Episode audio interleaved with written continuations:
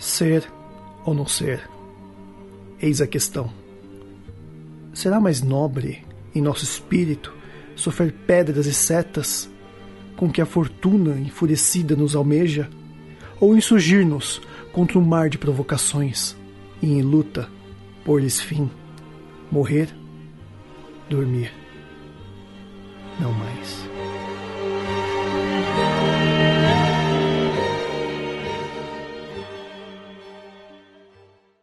Atenção, atenção, Atenção, atenção. este episódio contém spoiler. Spoiler. Spoiler.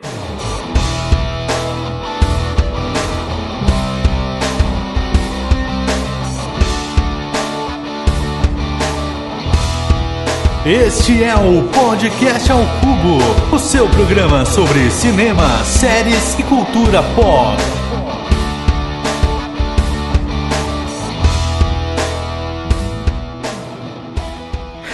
Bem-vindos, meus queridos cubolinos e cubolinas, em mais um podcast ao cubo. Eu sou o Diego Ramon, mas no teatro eu era Diego Dias. E sim, com essa abertura digna de um fambru exa de ouro, de pior ator, eu trago para esse papo ele, que só não ganhou um Oscar ainda porque a academia não descobriu seu talento. Rodrigo Poli. Fala galera, mas está para descobrir, em algum momento vai descobrir, não é possível.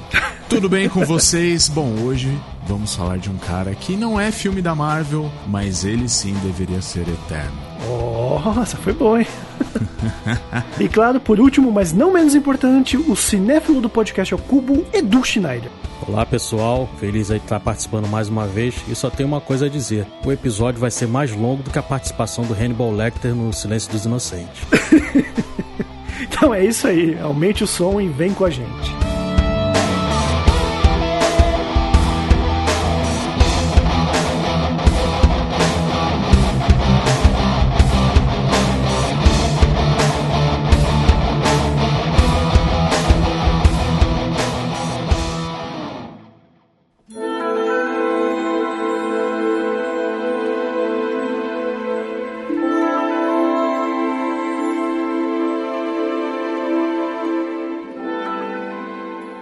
Bem, gente. Então é isso. Hoje a gente vai falar sobre Toninho, Anthony Hopkins, esse grande ator, é o meu autor preferido, não sei se é o de vocês. E acho que é bom a gente começar a falar um pouco mais sobre a vida e a obra desse grande ator, né? Ele tem aí um grande currículo, né? Sabe o NDB, você começa a descer, você não para mais de ver filme dele, né? Igualzinho o meu. Aham, sei.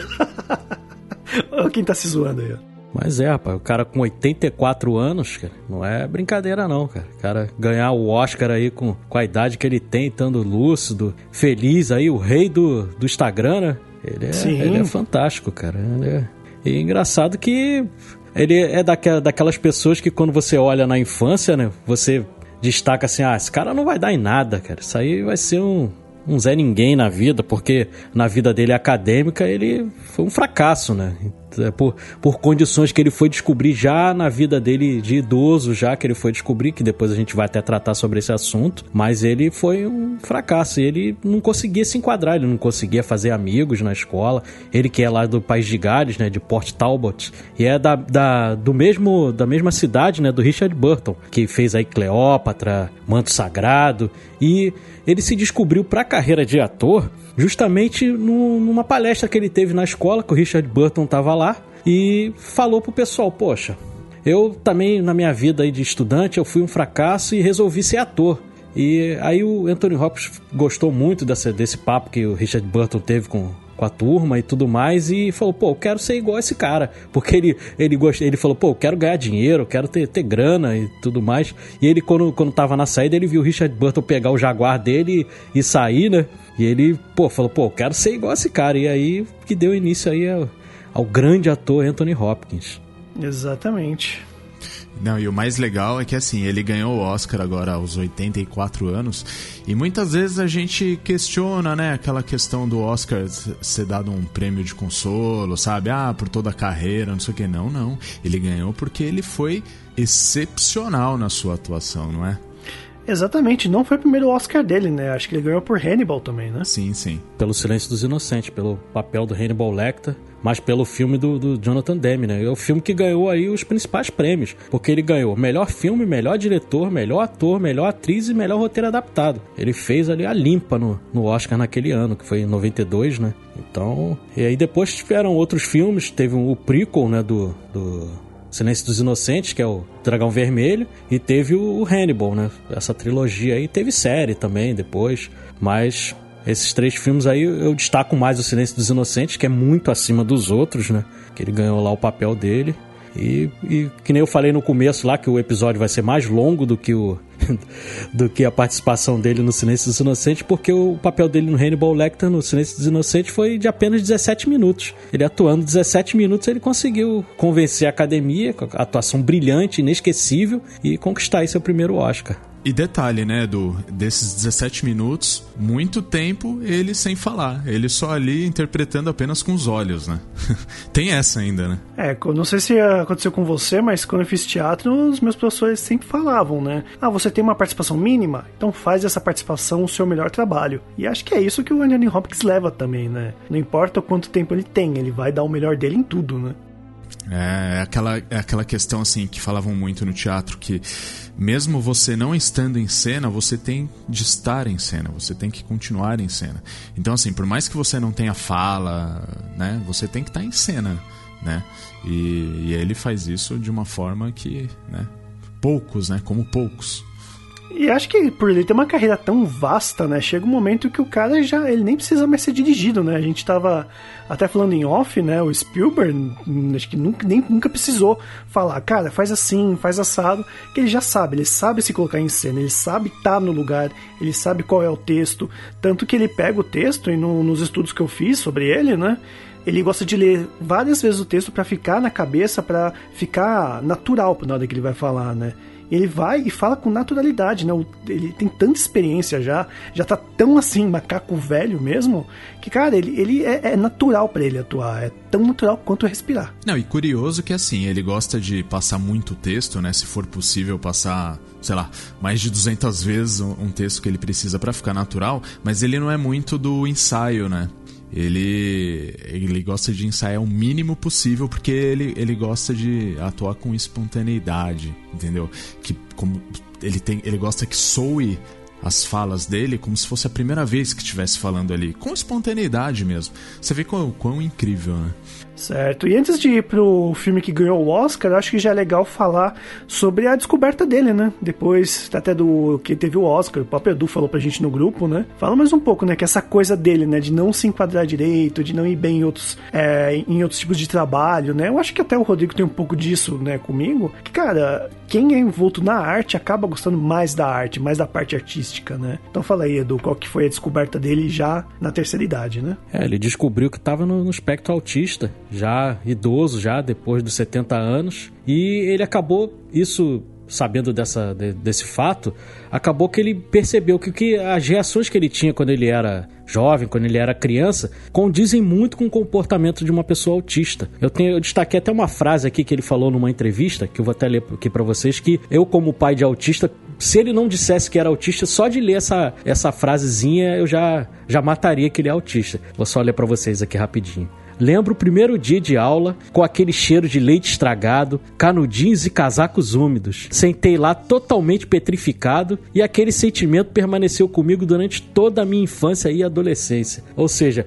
ele é, é o sensorial dele é muito aguçado, entendeu? Ele consegue perceber coisas que a pessoa tip, é, neurotípica não percebe. Que essa coisa de cheiro de leite azedo, cheiro de roupa úmida, isso a gente não percebe. Mas o autista ele, ele, ele destaca bem isso. E tinha outro fato também que é, como eu mencionei, ele não tinha amigos e tudo mais. E ele gostava de passar horas e horas desenhando, entendeu? Aquela fixação numa determinada coisa e também tocando piano. Então esse é o comportamento total de quem tá no espectro autista, cara. Sim, sim, verdade, né? Tanto que eu tava vendo até tava vendo uma, uma série de malhação quando eu tava com o Globoplay, né? E tinha uma personagem autista né, na novela. E ela justamente tocava piano, né? Tinha uma facilidade em tocar piano e aprendeu e aprendia rápido, né? Então Dá, dá imaginar isso por todo o âmbito artístico, né, na verdade. Isso acabou até atrapalhando a, vida conjugal dele e o convívio com a filha dele, cara. Ele abandonou a família porque ele não conseguia se encaixar naquele, naquela coisa ali da, de ter uma filha e ter aquela responsabilidade. Ele simplesmente, ele praticamente fugiu. A filha tinha meses de idade e ele abandonou, cara. E depois ele já, nos anos 90, ele tentou retomar essa, essa relação, mas não conseguiu. Tanto que ele, ele próprio diz que ele nem sabe se ele tem netos, cara. De tão pouquíssimo contato ele tem com a filha dele. Sim, mas ele também é o rei do Instagram. Eu acho que. Eu, eu lembro de ver no final de ano que ele fez um vídeo com, com um bebê no colo, né? Eu acho que era o netinho dele, alguma coisa assim. Que. É, ele é um cara bem engraçado, né? É daqueles senhorzinhos que usa o Instagram e faz um monte de careta, né? É, e já depois, já mais velho também, ele, ele fez uma amizade muito forte com Ian McKellen, cara. Eles vivem também conversando, também tem, tem lives deles conversando também, que é mó barato. Né? Caramba! Né? É mó barato. São dois gênios, né? Porque o Ian McKellen também é um cara genial também do, do cinema, que a gente gosta e muito. E divertido também. Isso, um cara fantástico. E, pô, essa amizade aí eu pagaria, cara, pra ver a conversa deles, cara. Deve ser a coisa mais fantástica do mundo, que, pô, são dois gênios do cinema, né? E é interessante que a gente tava falando aí no começo da carreira dele. Ele, quando ele foi pros Estados Unidos e tal, aí ele fez o Homem-Elefante, né? Que foi o primeiro filme, assim, de grande sucesso que ele fez lá em 1980. Só que a carreira dele não decolou. E ele já tava pau da vida já, cara, com com com isso e tal. Aí um dia ele tava no cinema, pra, ele foi assistir o Mississippi em Chamas lá com Gene Hackman, William Defoe. Filmaço também, um né? Clássico também, hein? E aí ele vendo, ele ficou com raiva, porque, pô, o, o Gene Hackman atuando tão bem, ele falou, pô, eu queria ser igual esse cara, cara. Eu queria ter uma carreira igual a dele, cara. Pô, eu não consigo e tudo mais. Aí se passaram três anos, aí estavam formando o cast pro Silêncio dos Inocentes. Qual era o ator cotado para ser o, o Hannibal Lecter? Gene Hackman. E o Gene Hackman simplesmente não aceitou fazer. E é que caiu no colo de quem? Caiu no colo do nosso Anthony Hopkins e foi o papel da vida dele, né? Foi o que alavancou aí, se a gente tem essa, esse carinho todo por ele, esse, essa devoção todo por esse ator, deve-se muito ao Silêncio dos Inocentes. Com certeza. Com certeza, né? Anthony Hopkins aí, ele tá, né, em grande destaque. Então vamos falar agora sobre Meu Pai, não Meu Pai em si, o filme Meu Pai, que é The Father, né? Perdão pela anedota. e o que, que vocês acharam desse filme? Que deu a ele o, o Oscar mais cedo possível, né? Assim, né? Cara, eu fiquei deslumbrado quando vi esse filme, justamente por essa inovação da perspectiva do doente. Porque a gente tá acostumado a ver esse tipo de filme. A gente até viu um filme com a Julianne Moore, ela que fez lá Clarice lá no, no Hannibal, né? Ela fez aquele Pra Sempre Alice, que até ganhou o Oscar também, que ela tem Alzheimer no filme. Mas a gente vê Muito a visão bom. de fora, vê a visão das outras pessoas e tudo mais. É um filmaço também. Mas é uma visão mais comum de uma história é, sobre Alzheimer. Nesse não, a gente vê a confusão do da pessoa doente, entendeu? Então a gente tá na mente dele ali, cara. A gente vê as confusões dele. Eu achei genial o filme.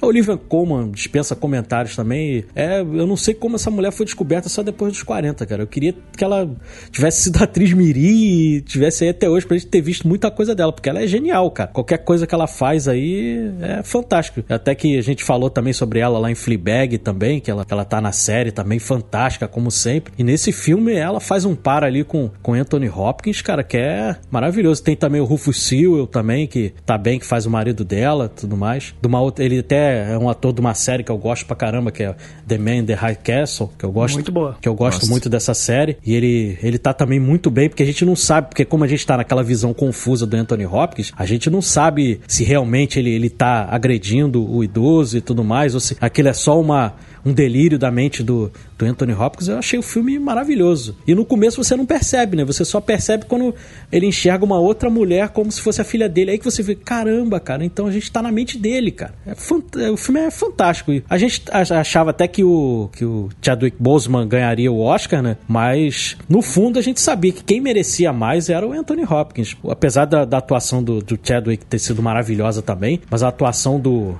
do Anthony Hopkins, cara, é daquelas antológicas do cinema, cara. Daquelas do nível, para mim, do nível do Hannibal Lecter. É, é um é filme verdade. de ator. É um filme de ator, né? E, e pegaram o ator certo para fazer o papel certo, né?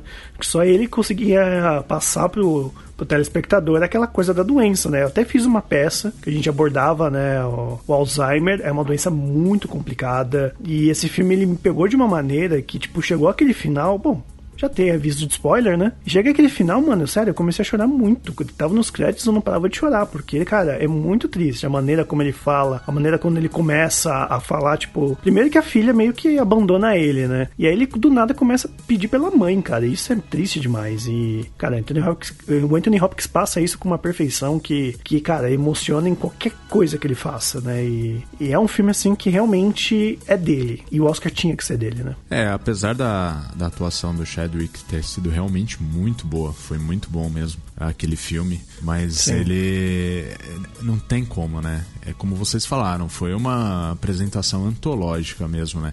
Você é, porque assim, muita gente pode até pensar assim, falar, ah, mas pô, ele é idoso e ele interpretou um idoso e pô, legal, já tá ali, né? Identificou. Não, não é bem assim, entendeu? Você ter a sensação que, que ele transmite na, na, na, interpretação dele, né? Foi uma interpretação em primeira pessoa, né, cara? Que você se sente ali, você é, eu acho até que é uma é de utilidade pública, assim, sabe? Porque tem muitos idosos que sofrem do mesmo processo e, e muita gente às vezes não, não dá o verdadeiro, né?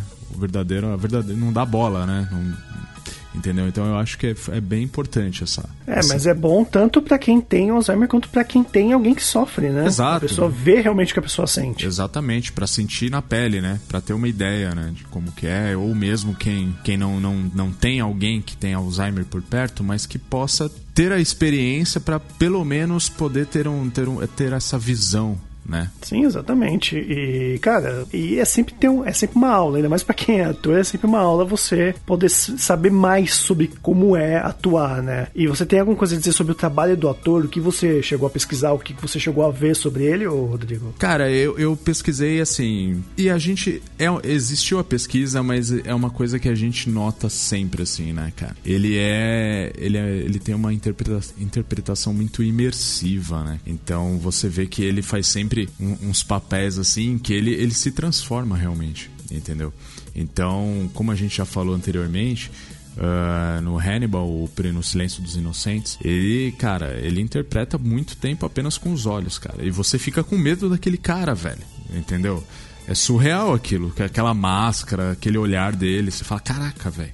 Entendeu? Agora, nesse filme do meu pai, você vê que ele, né, uh, transmite exatamente os sentimentos, as sensações e você vive aquilo. É, no, nos dois papas, você vê a, a, caracterização dele maravilhosa e você vê até os trejeitos e até o, igualzinho assim o Bento 16 mesmo, né? Você vê até as expressões, né? Então é, é um trabalho assim que ele faz de, de muita imersão, né? E soa com uma naturalidade, você acredita, né? É uma forma de você acreditar. Ele mesmo diz que o ator ele gosta de mostrar muito, né? É uma coisa nossa, né? Do, do ator, né? Mostrar muito, mas segundo ele, quanto menos você mostrar, é melhor, para que você tenha aquela naturalidade, entendeu? Então é, é, sensacional. É, tem muito ator que é assim mesmo, tem muito ator que é expansivo, ainda mais ator de teatro, né, que a gente tem que estar mais expansivo pra atuação, e tem um ator de TV e cinema, né, que eu nunca vi o Anthony Hopkins no teatro, eu acredito que deva ser bom, porque uh, ele é um ator do método, né, do, do método do ator, o Stanislavski. E, mas pro cinema é muito aquela coisa de, de mais contida, que nem você falou, né? De, de planos menores, aquela coisa de olhar, de estar tá trabalhando, trabalhando melhor com o olhar. E eu vou até já fazer aqui a indicação de um canal americano que chama Nerd Writer. Uh, tem vários vídeos legendados, tá? Da, em português. E tem um deles que é sobre a atuação dele numa cena na série, na série Westworld, da HBO, que eu até separei aqui mais ou menos uns seis pontos em que cara, em uma cena só ele consegue dar vários tipos de interpretação, várias emoções, né? Que ele passa descrença, consideração, sorriso, ele dá uma, uma risadinha mais irônica, ele tem um olhar distante e então ele tem aquela coisa de retrucar.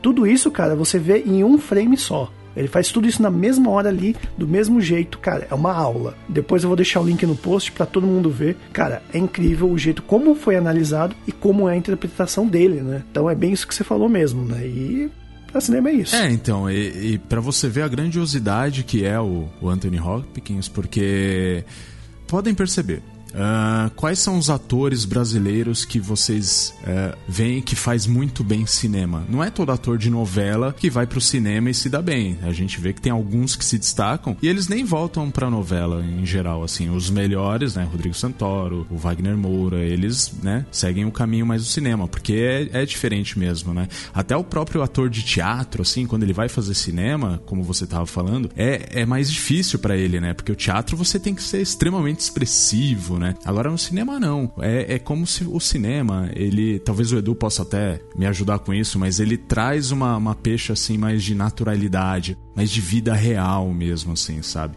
Então, assim, não quer dizer que um ator que, que é do teatro e não consiga fazer direito de cinema, não é que ele é ruim, não é, não, não quer dizer isso. Sim. Mas é que é, são é, é, é diferentes, né? São formas diferentes de atuação, entendeu? E o Anthony Hopkins, ele é bom tanto no cinema quanto no teatro. Ele faz filmes densos, ele faz filmes leves, ele faz é, blockbuster, né? Tanto que ele é, vai muito bem lá no filme do Thor, como Odin. Enfim, então pra você ver como ele é bem versátil mesmo e muito bom, né? É, e agora o diretor também precisa de um pouco de humildade pra trabalhar com um ator desse porte, cara. Porque se ele quiser peitar o Anthony Hopkins ali, vai dar muito problema dentro do set de filmagem. Porque ele tem o- um métodos assim, bem diferente do- dos outros. Ele inclusive inclui coisa ali que não tá no roteiro, entendeu? Ele sai na hora da fala lá, ele inclui muitas falas que não estão no roteiro. Se o diretor ficar batendo de frente, querendo que faça tudo ali certinho, engessado, ele vai ter muito problema com o Anthony Hopkins, entendeu? É mesmo? E ele trabalhou, e você vê que, apesar dele ter esse comportamento é, mais difícil tudo mais, ele trabalhou com grandes diretores. A gente já mencionou o Spielberg lá em Amistad, ele, o próprio Jonathan Demme lá no Silêncio dos Inocentes, ele trabalhou com Ridley Scott, entendeu? Ele trabalhou com David Lynch lá no, no Homem-Elefante, com Martin Brest, que é o diretor do Um Tira da Pesada e o diretor também de Perfume de Mulher, que foi o filme lá que deu o Oscar ao Alpatino. Então ele trabalhou com grandes diretores e todos, entendeu? Se você for conversar, todos são unânimes em dizer que Anthony Hopkins é genial, cara, que adoram trabalhar com ele porque ele praticamente ele se dirige, entendeu? Você imagina num set lá ele e o Jonathan Price lá, que nem foi do Dois Papas. Deve ser maravilhoso pro diretor, cara, que são dois gênios da atuação. Faz né? nada, faz nada, né? Senta lá e assiste, né? É, pô, é uma, delícia, cara. Delícia pra quem assiste, delícia pra quem dirige, porque não precisa ensinar lá o padre a rezar a missa, né? É, os dois padres, né? Literalmente. Porra, são dois.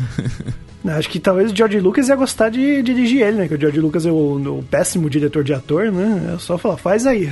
A- Aquele, aquele diretor, o Richard. Como é que. Puta, não sei falar o nome dele, cara. Attenborough, não sei. Richard Attenborough É, Attenborough.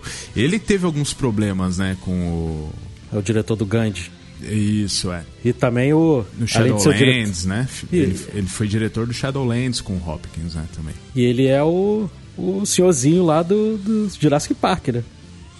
Ah, é verdade, é verdade. né? Sim, ele também sim, atuava também. sim. É verdade. Fazia o do, Porra, Dr. muito- Hammond lá. Muito legal, por sinal, né? Acho que ele mandava muito bem também como ator. Sim, diretor do Gandhi, pô. Sensacional. Tá louco, né? Então, e ele, ele já era um cara que, que gostava muito de ensaio, né? E o Hopkins não, é, é o oposto. Ele, como eu, eu falei aqui anteriormente, o negócio dele era só fazer o mínimo de ensaio possível para ser espontâneo. Então, assim, como o Richard ele gostava muito de ensaio, nesse filme, no Shadowlands, ele fez a parte do, do Hopkins nos ensaios pro o Hopkins chegou e fez só o último ensaio só e ainda ele falou, pô, ele chegou, fez e ficou maravilhoso, impressionante. E sobre a trilogia Hannibal, né? Que acho que, é, que todo mundo que tá ouvindo e a gente aqui, acho que né, conheceu mais ele por conta disso, né? Eu mesmo conheci por causa de Hannibal, né? É, e são dois diretores aí do, do Hannibal e do Silêncio dos Inocentes, pô, são dois diretores aí fantásticos, que é o Ridley Scott, né, e o Jonathan Demme. O do, do Dragão Vermelho lá, que é o Brett Ratner, que fez aquele X-Men 3, né, da primeira fase lá, do, É. que é mais ou menos, né? É, você tá sendo muito bondoso. né? Eu até nem acho o filme ruim, o Dragão Vermelho, lá que tem o Ray Fiennes, Tá? Acho o filme legalzinho, mas, pô, você comparar ali com o Silêncio dos Inocentes, o próprio Hannibal não é do mesmo nível do, do Silêncio dos Inocentes, né? Eu acho o Silêncio dos Inocentes, assim, incomparável com os outros dois. Mas, mas você juntando ali a trilogia, cara, eu assisto, assim, feliz da vida. Eu acho que o que salva no Hannibal mesmo no segundo filme é o Anthony Hopkins, né? Que é quando ele tá realmente. O filme é dele, né? Praticamente, né? Nos outros ele acaba meio que servindo como uma espécie de consultor, né? Pra pegar o assassino. Mas no Hannibal mesmo é dele o filme. Eu acho que tem cenas icônicas e tem grandes atores também. Tem o, o Gary Oldman, né? Totalmente diferente. Sim, pô, tem a Julianne Moore, né, cara? Tem. É, né? E era a Judy Foster no primeiro filme. Judy Foster e depois Julianne Moore, fazendo a Clarice. No, no Silêncio dos Inocentes, ela ainda era praticamente uma estudante ali, né? E já no, com a, quando a Julianne Moore fez, já, ela já tinha mais experiência ali como... Né, o personagem já tinha mais experiência, já, já tinha uma, uma vida ali.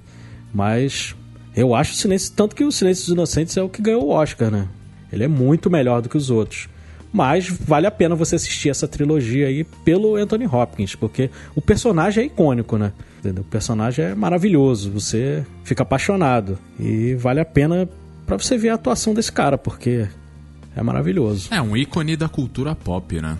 A gente vê sempre quando tem algumas imagens assim da cultura pop, né? A gente vê um Darth Vader, a gente vê, sei lá, outras imagens da cultura pop. A gente vê aquela máscarazinha do Hannibal também. Isso, cara, essa máscarazinha aí e a máscara do Jason, cara, são icônicas, São icônicas, exatamente. São coisas que você vê só a máscara, você já identifica o personagem, cara. Não É, precisa ver mais então. nada, entendeu? você vê a máscara de rock lá do, do Jason, você sabe que é sexta-feira 13. Você vê É. aquela máscarazinha lá do, do Hannibal Lecter, você sabe que é Silêncio dos Inocentes, cara. Então, marcou demais aí a cultura pop. Então, Edu, tem algum desses filmes no Telecine? Tem, pô, Silêncio dos Inocentes e o Hannibal tem lá no nosso Telecine, lá, nosso parceiro. Então vocês podem assistir aí dois filmes dessa trilogia que com toda certeza vocês vão ficar apaixonados. Se vocês já não assistiram, então reassistir, né? Que também vale muito a pena. Então tem lá no Telecine sim, Diego. O catálogo do Telecine é muito bom, né, cara? Puta, tem Sim, muita sim. coisa. Não é, não é por nada, não. Não é porque é parceiro, não. Mas é porque, ó, vou te falar, cara. Quem gosta de filme, cara, sem sombra de dúvidas, o Telecine é muito bom mesmo. Sim. Cara, não é só um jabá, né? Eu mesmo, no final de semana, eu assisti vários filmes no Telecine, né? E não só do Anthony Hopkins. Tem Alien, tem a trilogia Alien, tem, tem os novos filmes que estão surgindo, Detetive Pikachu, tem um monte de filme que tá sempre tendo filme novo e lá eles falam a data que vai até a data que vai ficar aquele filme. Isso que eu achei muito legal.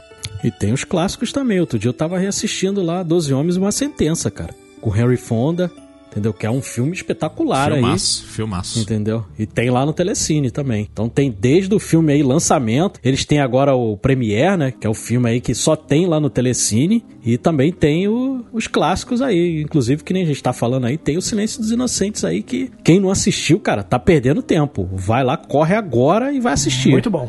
E como a gente falou de lançamentos e tudo mais, e essa coisa dele agora sair de ator shakespeariano e tá indo pro cinema pop hollywoodiano, né? Ele fez aí, como a gente bem falou, o Odin no filme do Thor da Marvel, ele fez Transformers. Como que é e o que vocês acham dele fazendo filme pras massas, né? Diego, eu só tenho uma coisa pra dizer. Lembra lá no começo do papo que eu falei do, do Richard Burton? Sei.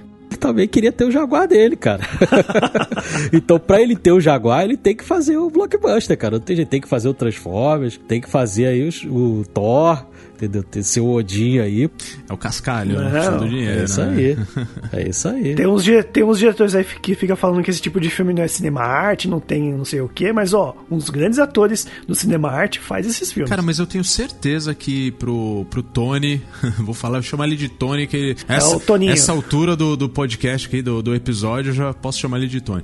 O, o Tony, ele não julga o, o filme, os personagens. Eu acho que quando ele pega, cara, ele deve pegar e, e, pelo que eu estudei sobre ele, pelo, pelo que a gente viu, tanto no Zorro, né, qu- quanto no, no Thor, ele deve fazer aquilo de, de corpo e alma, assim, deve imergir mesmo no personagem, porque com certeza ele não julga, cara, certeza. Não, com certeza. Pode, é, é, com certeza não. E, e com certeza ele não fica falando, ah, que você é ator melhor que eu. Com certeza isso ele não faz. Ele deve tratar todo mundo de igual ali. Porque, cara, Ator é ator, velho. Até um professor meu no teatro falava, né? Que ator não. Ele, na, ele, nasceu, ele nasceu pra brilhar e não morrer de fome. e, tipo, é isso, cara. Não, e esse filme do Zorro é legal, né, cara? O Antônio, Antônio Bandeiras, é muito legal esse filme. Inclusive, o Tony ele faz o personagem Dom Diego de Edila Vega, o antigo Zorro, que é a origem do meu nome. Olha aí, olha aí. Então eu tô aí, né? Tô bem lisonjeado por ter o Anthony Hopkins fazendo, né? A origem do meu nome.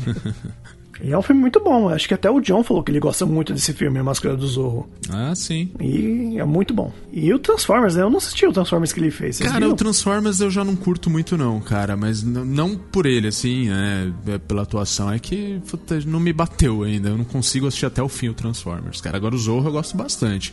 Pô, as cenas de luta, eu assisti a- aquela série antiga com o meu pai, meu pai é mó fã do Zorro, cara. Eu gosto de super-herói hoje, eu acho que eu já sei de quem eu puxei, cara. Então, ele gostava muito do Zorro, então eu acho bem bacana, mas o Transformers hum, não bateu pra mim.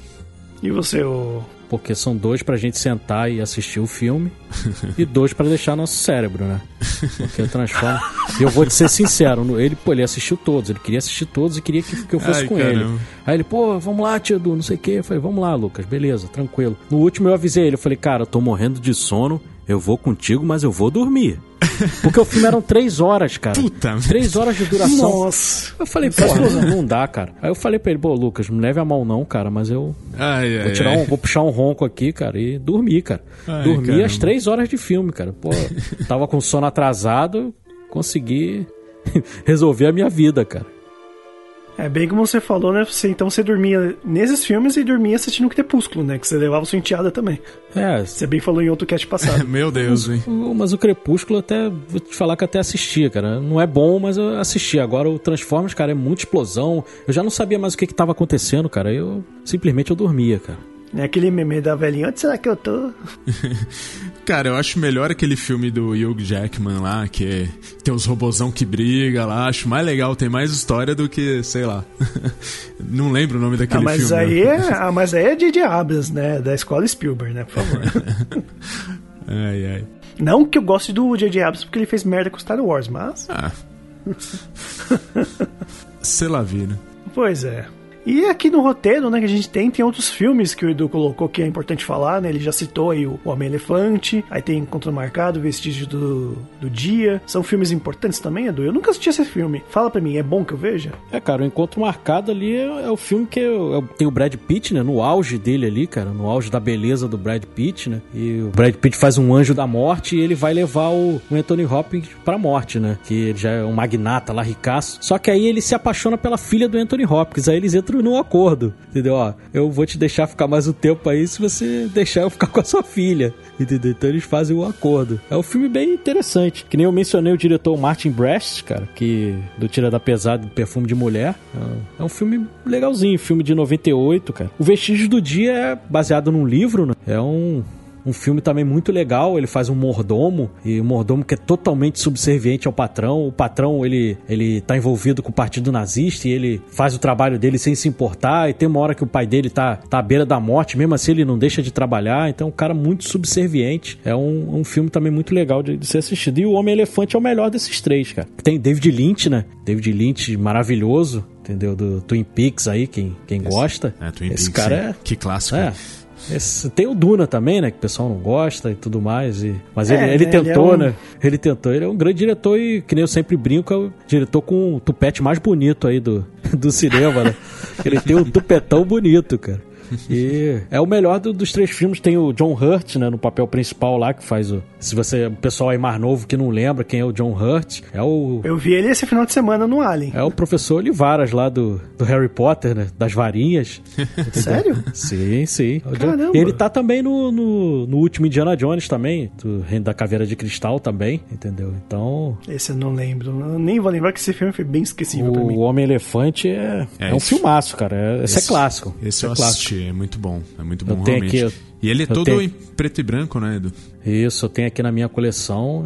É, é um filmaço, assim. Quem não assistiu também, quem quer se inteirar aí no cinema, nos clássicos, é um filme de 1980. Tem o John Gilgood também, que é um grande ator também. Pessoal aí da antiga aí que talvez vai lembrar do Arthur Milionário, Arthur Sedutor. Filme lá com Dudley Moore e a Liza Minnelli, entendeu? Ele tá lá também, ele faz o mordomo do, do Arthur, também, que são, são dois filmes também muito bons, também fica aí como dica. E a carreira do, do Anthony Hopkins é interminável, né? Maravilhosa. Ah, é, se deixar. Se deixar, a gente vai ficar falando aqui. Tem vários filmes e a gente vai acabar esquecendo de um ou outro, porque é uma carreira monstruosa, cara. Tem muitos filmes. Ele tá com 84 anos, ele tá atuando já há quanto tempo aí? É muito tempo, cara. Entendeu? É, você ainda vê no filme do meu pai, cara, ele simplesmente ele fazendo aquela cena que ele dá- tá dançando, ele tem pique ainda. Você vê que, tipo, ele não é aquele velhinho que anda devagar, que é mais doentinho. Nada, ele tem pique ainda pra atuar, tipo, parece que tá com uns 70 anos ainda, né? É verdade, ele é, ele é muito ativo, cara. Ele é muito ativo pra idade dele. E ele tá aí, cara. Ele não vai parar, É. não vai parar de atuar tão cedo. Ele vai, acho que ele vai até o final, cara. Pelo jeito, ele vai É. até o final, até os últimos dias dele. Enquanto ele tiver saúde ali, a cabeça dele tá ótima ainda, entendeu? Tá totalmente Diferente do meu lúcido. pai, né? É, o engraçado que o personagem lá também é Anthony, né? Do filme Sim. também, né? Também é Anthony. Ele tá com a cabeça boa, o rei do, do Instagram, que a gente mencionou aí. e Vai continuar aí fazendo muita coisa, se Deus quiser, cara. Ah, se pá, Ah, acho que foi você que compartilhou do, no Twitter um vídeo dele, ou fui eu mesmo, não lembro agora. Que é tipo ele dançando com o olho arregalado, assim, não sei o que. Você fala, o cara é doido demais. Ele usa umas camisas tipo o Taiko Waititi, né? As camisetas coloridas e tudo mais. Aí aparece ele dançando, ele dança, dança salsa, dança um monte de coisa. Ele é, ele é fantástico, cara. Aparece também ele tocando piano. É muito legal, cara. Como eu falo, o pessoal meio que glamoriza, acha que ator é tudo nariz empinado, mas, cara, você pega naquele Oscar que foi apresentado pela Ellen De- DeGeneres, que, tipo, pediram pizza, cara, os atores comendo pizza, tipo, com a mão, né? Você pega a Meryl, Meryl Streep pegando e comendo, ela, ela- acho que foi, ela até falou que ela tava morrendo de fome, que a pizza veio até em boa hora pra ela. tipo, ator é isso, cara. Não, não tem essa de, ah, não, é cachecol e óculos escuros. Cara, ator, ator que é mais é se divertir mesmo. Anthony Hopkins é só um exemplo disso. E deixei aqui por último, né, mas não menos importante, né, que é o Dois Papas. Foi um filme que também, né, teve também concorreu a um Oscar, Oscar, né? Tem na Netflix. E é tipo um, um diálogo, um dueto muito bom entre o Jonathan Price e o Anthony Hopkins interpretando o Papa Bento e o Papa João, né? O, não, o Papa Francisco. Papa João não. O Papa Francisco antes, né, de, de um abandonar o papado e o outro, né, assumir. Vocês viram esse filme?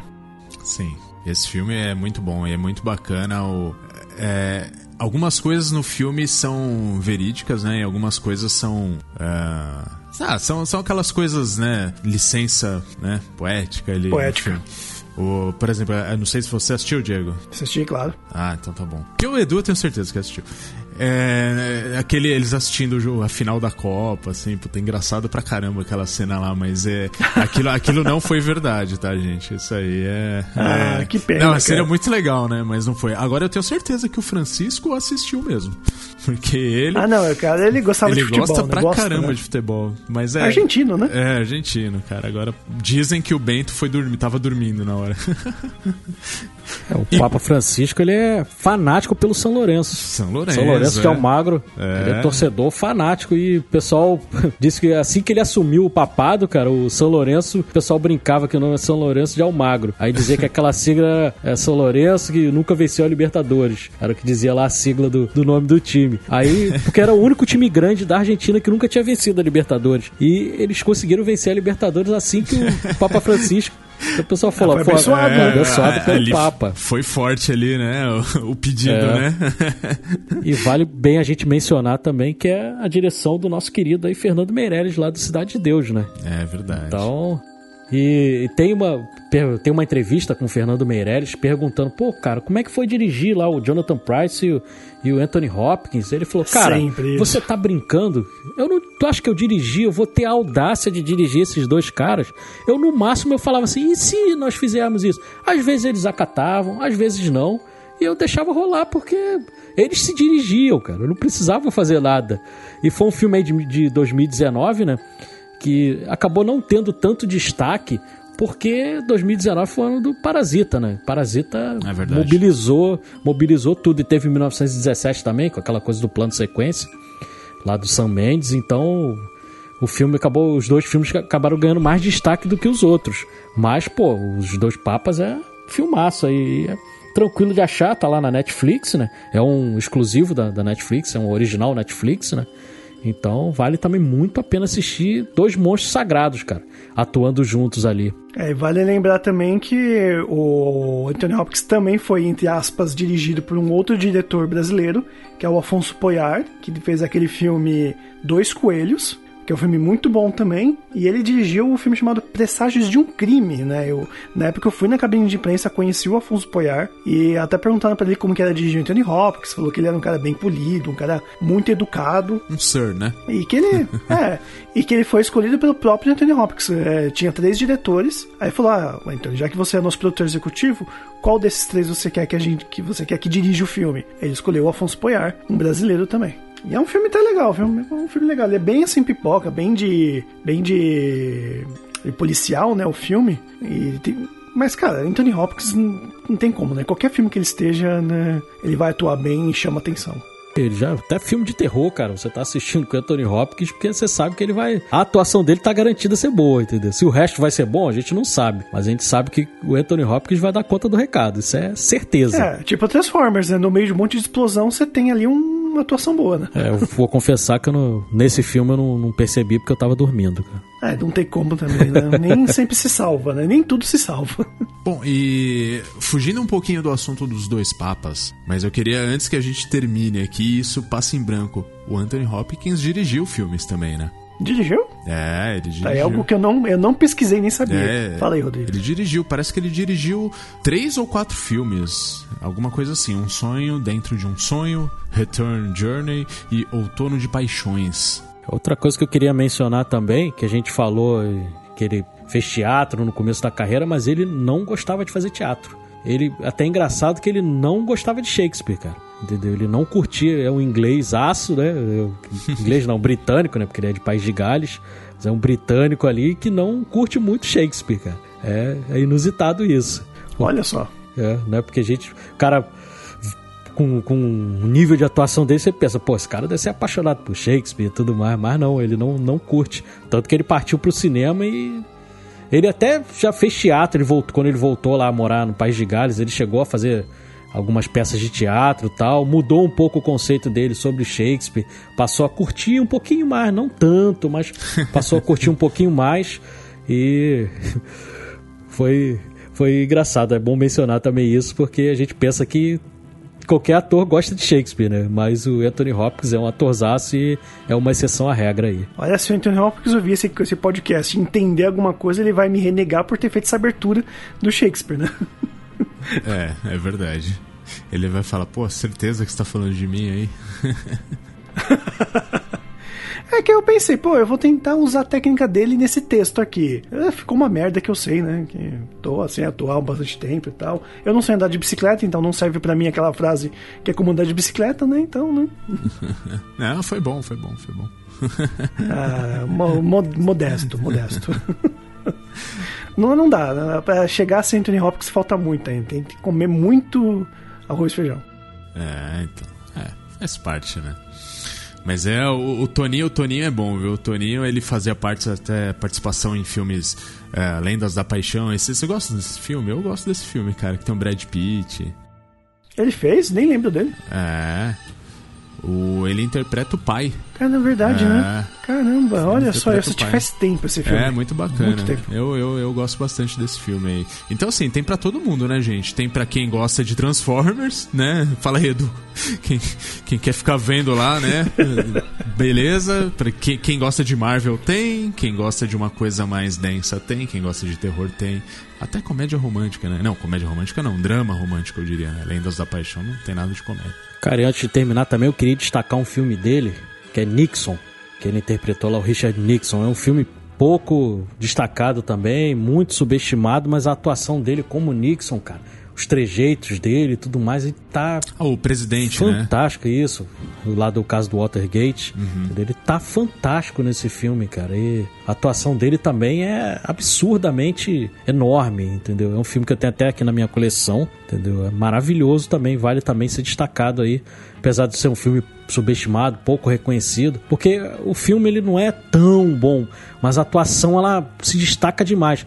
É tipo lá no filme do, do Abraham Lincoln, lá o Lincoln do, do Spielberg, que, o, que também o ator tá fantástico É também. o Daniel. Isso, Ele ele, mesmo. ganhou o Oscar por Ele é esse filme. igualzinho o Lincoln, né? Entendeu? Parece o Lincoln. Ele tá maravilhoso no. O filme não Ele tava é. aposentado ainda. O filme não é. Ele tava aposentado. Não é tão maravilhoso, mas a atuação ela se destaca e acaba valendo a pena pela atuação do principal, né? É, eu, eu, eu não tenho certeza, Du, mas eu acho que ele foi até indicado por esse filme aí, não foi não? Sim, sim, foi indicado. Foi Ah, indicado. tá. Foi É, indicado. É, você falou aí do Nixon e vale lembrar que ele também interpretou o Hitchcock, né? No filme dos bastidores do Psicose. Muito bem lembrado, Diego. Verdade. Interpretou outro monstro sagrado aí do cinema também. Bom. Nosso, nosso vencedor aí da Copa Telecine. Pô, eu, eu acho que isso aí a gente não precisa falar mais nada do Tony, né? Porque depois dessa, o cara interpretou nada mais nada menos que o Hitchcock, é isso. Olha, eu poderia dizer que ele poderia um dia interpretar Deus, mas, cara, ele interpretou Odin e tá ali perto, então tá bom. Ai, ai. Então é isso. Alguém tem algo mais a falar sobre esse monstro sagrado do cinema? Olha, pra mim acho que tá muito bom, senão vai ficar muito redundante e eu preciso arrumar mais adjetivos aqui, mais qualidades e vou ter que ir no dicionário. É, se a gente. Se a gente. Se a gente falar mais estraga, né? É, nossa, cara. É, rapaz, vendo aí, eu falei no começo lá a coisa do, da atuação dele, do, do Hannibal Lecter ter sido é, menor do que o episódio. Se fosse um cubículo, É já seria maior do que, do que o tempo lá do Hannibal, porque o cubículo normalmente tem 25 minutos aí. A atuação dele no Hannibal Lecter foi de 17 minutos, seria menor até do que o cubículo. O cara ganhou um Oscar com, com menos de um cubículo, né? É, com É mole? 80% de um cubículo aí. Puta vida. Aí você você mede a É. genialidade do sujeito, né?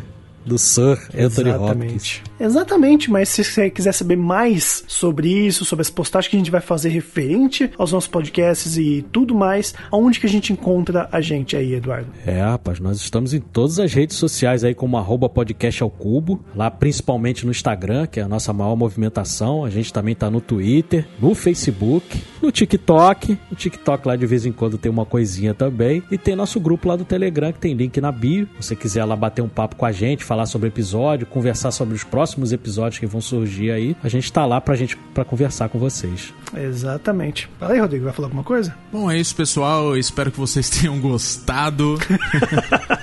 e se vocês quiserem continuar elogiando o Anthony Hopkins com a gente lá no Telegram, é só entrar no link. Olha, eu ouvi dizer, eu ouvi dizer que lá, se vocês forem no TikTok, semana que vem, o Rodrigo ele vai ligar pro Anthony Hopkins via TikTok. Ô, louco, e tem como isso? Não.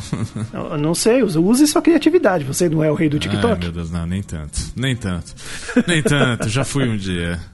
Rapaz, aí, eu falei que pagaria aí pra ver o Ian McKellen e o Anthony Hopkins batendo papo. Eu também pagaria pra ver o ator de Astaroth com o intérprete do Nixon aí, cara. Eu pagaria pra ver. Ó, gente, fica a ideia aí, ó. Fica a ideia aí. Pois ó. é, eu vou, eu vou ligar pro Tony e falar assim: eu posso ser estagiário, Tony? É, Tem como. né? Se, se eu puder estagiar com ele, porra, tudo certo, fechou. eu, eu vou pro país de Gales lá, maravilha, fico lá. Já pensou? Oh, Ah, se você quiser vir aqui pra Santo André, tem o Parque Gales, certo? é, tá um pouco diferente. então, beleza, vamos lá que a gente- o tempo já está urgendo e o diretor aqui de fundo já tá gritando, né? Não! Então, falou, gente, e vejam os filmes do Anthony Hopkins e siga a gente lá nas redes sociais, no TikTok e tudo mais. Falou! Valeu! Valeu, pessoal. Até a próxima.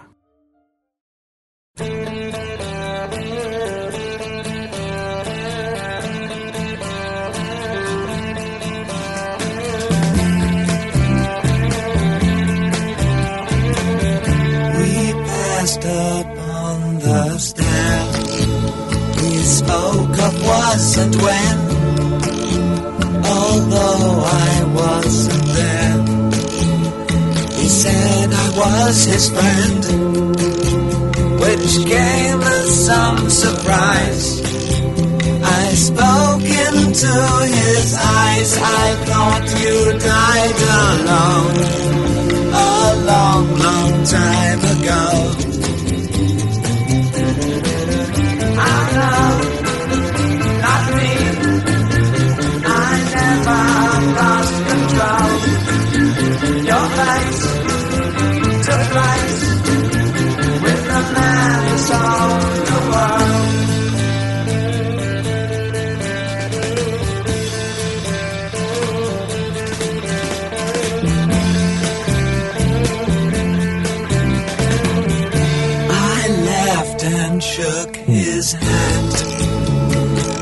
Made my way back home.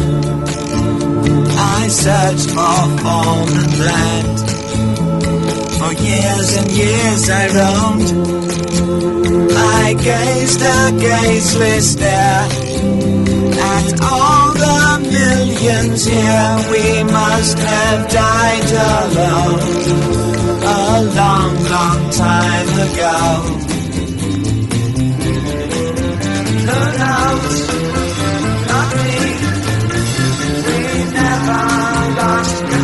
your place, place, with the man that's on the world.